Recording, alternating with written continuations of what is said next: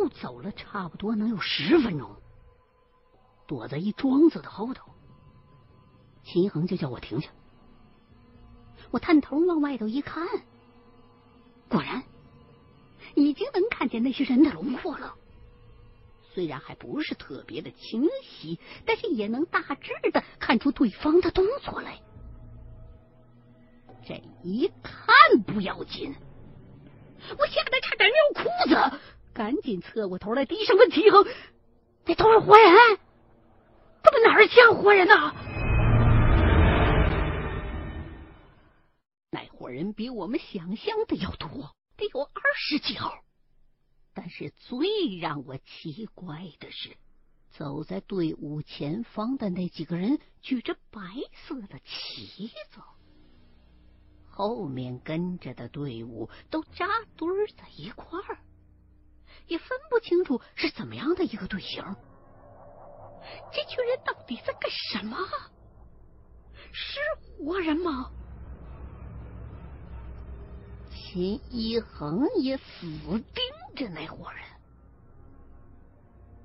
半晌，才开口说道：“看样子像是出殡的，前面扛着的是引魂幡，后边有几个人这口棺材。”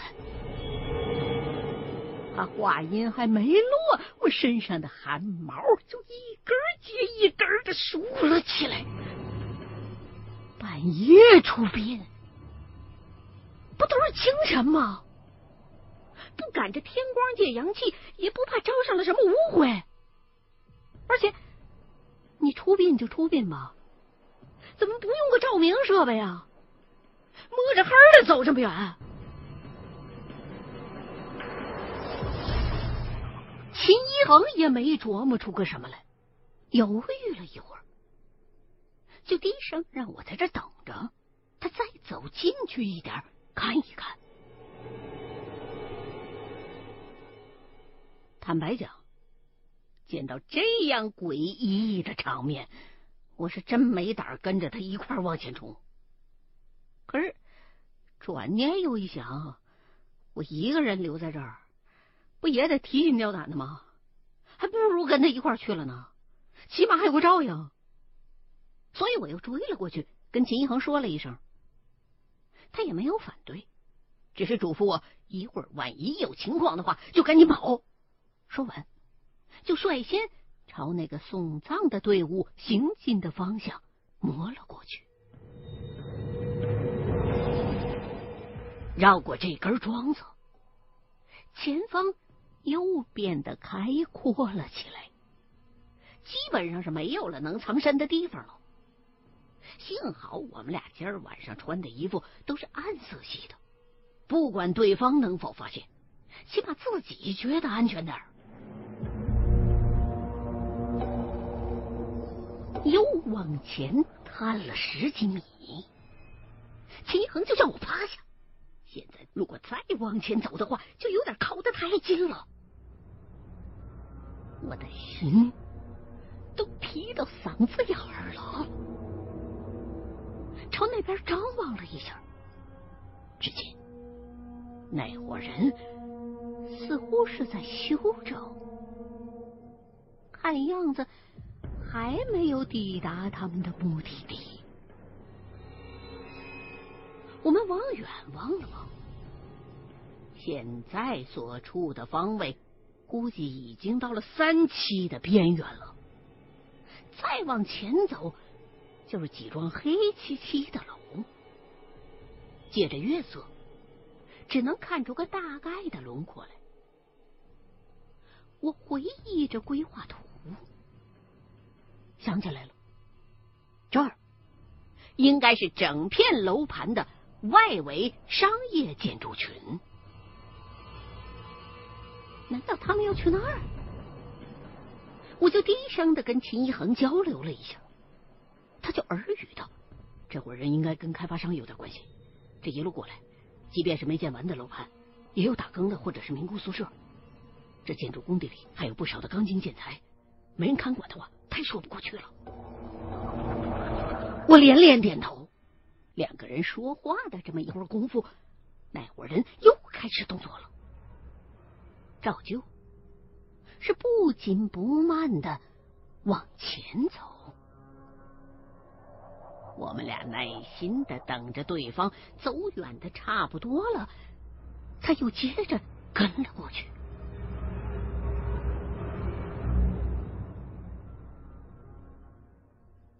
走半爬的跟了十几分钟，我浑身上下都已经开始酸疼了。看来这伙人还真是奔着那几幢没修好的商用楼去的。走着走着，那伙人就停在了那头的楼跟前。我们俩耐着性子耗了一会儿，就小心翼翼的迂回了一个大弯儿。也凑到了那幢楼的墙角根儿，这个位置看得比之前清楚的多。因为害怕被他们察觉，我们俩都不敢贸然的探出头去，只是隔个十几秒瞄上那么一眼。这么看了一会儿。秦恒就趴在我耳朵根旁边，低声的问：“你仔细看看，棺材里边是不是爬出什么东西来了？”他这话问的轻描淡写，我听的却是平地惊雷。什么叫做棺材里头爬出来的？诈尸了！害怕归害怕。但是我按捺压不住自己的好奇心，还是壮着胆子也把脑袋探了出去。果然，我看见那伙人抬着的棺材里头，正有一个人影往外爬呢，多半个身子都已经探出来了。我倒抽了一口凉气，缩回头来，转身想问齐恒：“这怎么个情况啊？”没想到这小子却笑了，告诉我说：“你不用害怕，那肯定是个活人。按照现在的情形来看，这整个啊就是一局。估计棺材里头的那位，要不就是很迷信，听了谁给的法子，要么呀。”就是病入膏肓，走投无路了。这样的局，在玄学当中其实是很常见的，在方术里叫做出殡或者受拐刑。这个出殡的殡是鬓角的那个鬓，跟送葬的那个出殡是同音不同字。这在古时候。是一个续命接寿的招，但是很少听说能有人成功了。之所以叫出殡，是因为整套流程下来，跟死了之后真正的出殡过程是一模一样的。不过最后下葬在棺材里头的只有这个活人的头发，所以叫出殡的鬓角的鬓，为的。是欺骗前来取这个人魂魄的小鬼，让小鬼们误以为此人已死，魂魄已经散尽了。一时半会儿没被发现，这人呢就能打一个时间差，再多活上几年或者是几个月。这个方术局还有一个别称，叫寿拐行。寿是寿命的寿，拐就是拐弯的拐，行就是行走的行。寿拐行这个名称，也说的是这么个意思，就是说这个人的寿命拐了一个弯，还能继续往下走一阵。不知道这个人究竟是谁？倘若有机会见到这个人掌纹上的生命线的话，肯定已经被那个出主意给他的人用针蘸着朱砂给刺了几个拐点出来了。很多地方都有这样的民俗，不过呢，已经被简化了。多半呢，就是让至亲好友在家里边假装的哭一下丧而已，图一个心理安慰，基本上什么作用都不起。像这些人做的这么奇葩和诡异的，秦一恒也是头一回看见。说到这儿，秦一恒又张望了一眼那伙人的动静，他继续告诉我：“至于那些鞭炮，现在也只能猜测，应该是用来驱赶孤魂野鬼用的。很多地方出殡之前都会放鞭炮。”这叫惊啼，其功用一来是提醒那些孤魂野鬼让路，别来找麻烦；二来也是招呼附近的游魂跟在出殡的队伍的后面领阴钱。那阴钱一路撒到下葬的地点，也就是由于这个缘故。这伙人这一路过来，貌似并没有撒阴钱。不知道是事先就这么安排的，还是出了什么纰漏。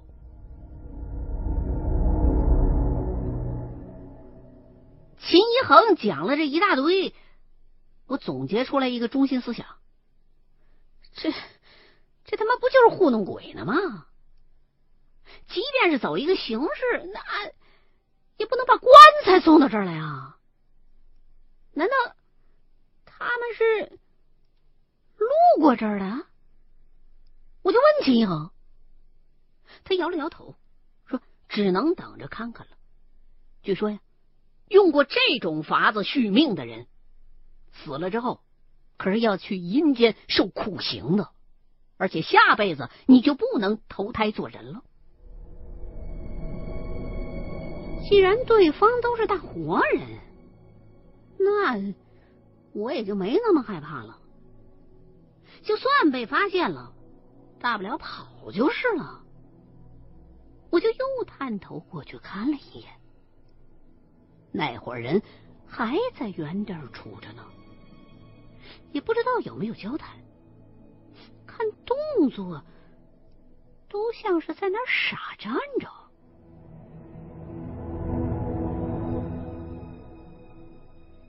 心情这么一放松下来。我自然也就能沉下心去观察了。我发现那伙人带的东西还真齐全，纸人车马一样不少，在那都堆出了一座小山来了。我心说，赶紧都烧了吧，还能借个光，让我看个清清楚楚、明明白白、真真切切。差不多又过了一支烟的功夫，那伙人才开始有了动作。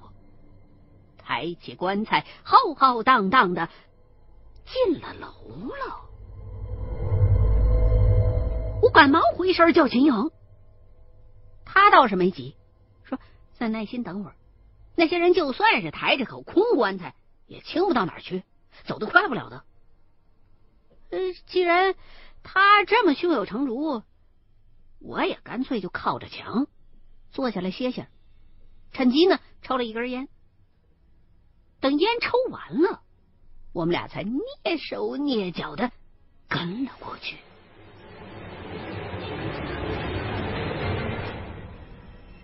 站在楼门外头，先往里头张望了一下，因为月光照不进去，里边出奇的黑，只能是靠着窗洞边才能看见点东西。所以我眯着眼睛，使劲的往里边瞅了几眼，只能勉强的看见那一行人手里头举着的引魂幡，但是在视野当中，也就是几个朦朦胧胧的、淡淡的小白点儿，倒是他们的脚步声。听得十分的真切，秦一恒就提醒我，一会儿走路的时候千万别弄出动静来。说完，就垫着脚尖儿带头往里走。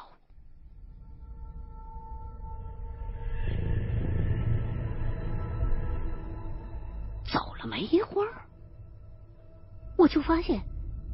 这幢楼比我想象的还要空旷，估计跟建筑用途有关系，也看不着有什么风格墙啊、立柱啊之类的，整个一空空荡荡。可能建成之后会被用作大型超市或者商场之类的。这样一来，倒也方便了，不用担心摸着黑还得七拐八拐的。不过，跟踪的难度也更大了，因为身边没有一个能够临时躲藏的地儿。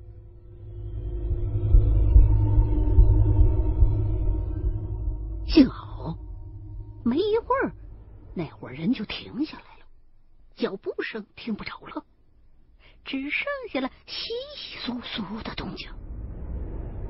我们俩也跟着蹲下来，等了一会儿，前方忽然有光亮了起来。那群人忽然打亮了好几只手电，好几个光柱在前面晃来晃去的。之前一直在黑暗当中，倒也没感觉到有什么害怕。这一下见着光，我反而慌了。还以为是我们暴露了，刚想动就被秦一恒一把给摁住了，示意我跟他一块趴下。我照做了照，他就对我耳语道：“对方没有回声的意思，应该还没发现咱们，八成是因为他们自己也觉得实在太黑，走不下去了。这人要是一直高度紧张，难免草木皆兵。我趴下来之后。”发现秦恒说的果然没错，那群人并没有回身过来的意思。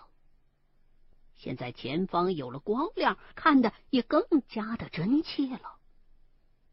我发现那伙人穿着打扮都挺普普通通的，看不出有谁比较特别来。这时候，那口棺材已经被放在了地上。棺材盖儿是合上的，也不知道刚才在楼前的空地上从棺材里头爬出来的那位，现在是还躺在棺材里头呢，还是也站在了人群当中？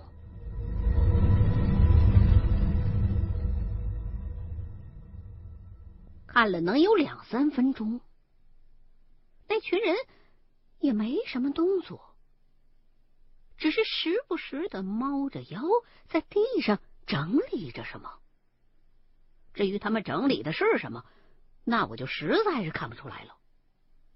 我就想问问秦一恒，他冲我比划了几个手势，我死活没看明白是什么意思。最后他就很无奈的用手指了指前面，那意思是你还是自己看吧。我只好耐住性子。继续的观望着，又看了十几秒钟，我才恍然大悟。刚才视线有阻碍，加上也没朝那个方面想。现在等那些整理东西的人都直起腰站起身来的时候，我才看明白，合着他们是准备。砌砖，妈的！这是一群工人半夜来加班啊！这这太他妈敬业了吧！我不止眼睛，嘴巴都张大了，合不拢来的。只见那伙人干起活来出奇的麻利，没几分钟的功夫就忙活开了，而且那群人就跟都约好了似的。干活都是蹑手蹑脚的，用什么东西也都是轻拿轻放。最诡异的是，竟然没听着他们说过一句话，甚至连哎一声这样的动静都没有，看得我有打心底里往外冒凉风。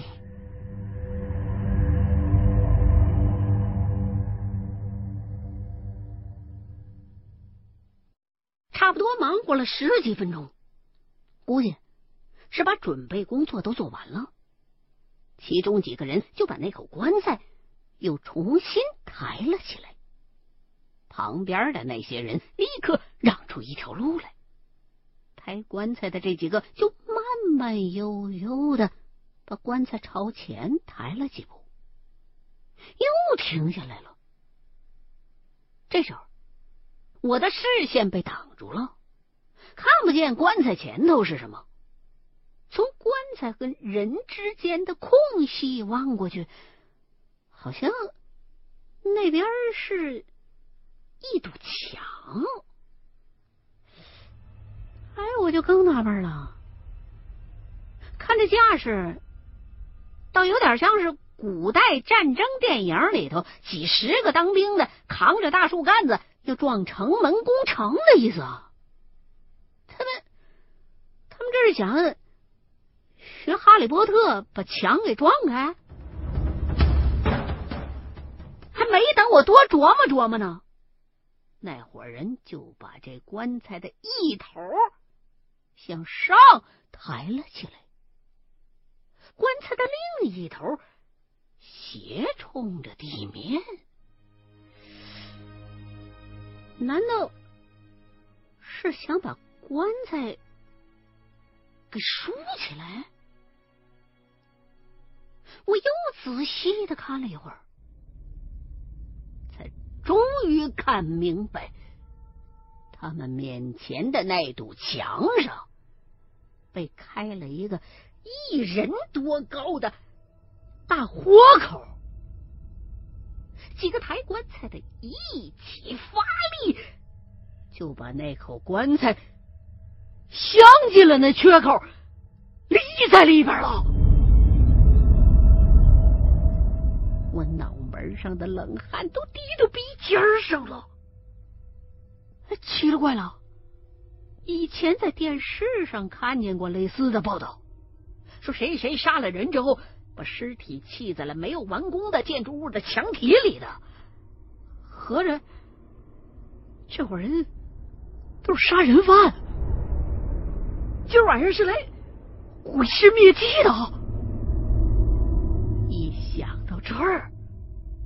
我就本能的把身子往后缩了一缩，直到在视线里头看见了秦一恒的肩膀头，才觉得心里头安稳了一些。我这么一动，秦阳就看了我一眼，我感觉他也很紧张。一看见他也跟如临大敌了似的，我的心就跳得更快了。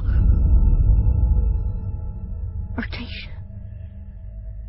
那伙人已经开始三三两两的砌那面墙了，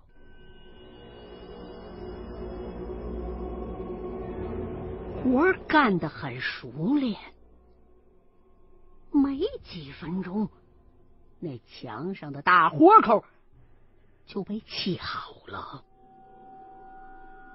从外表上看，谁都不可能知道这墙里头还镶着一口棺材。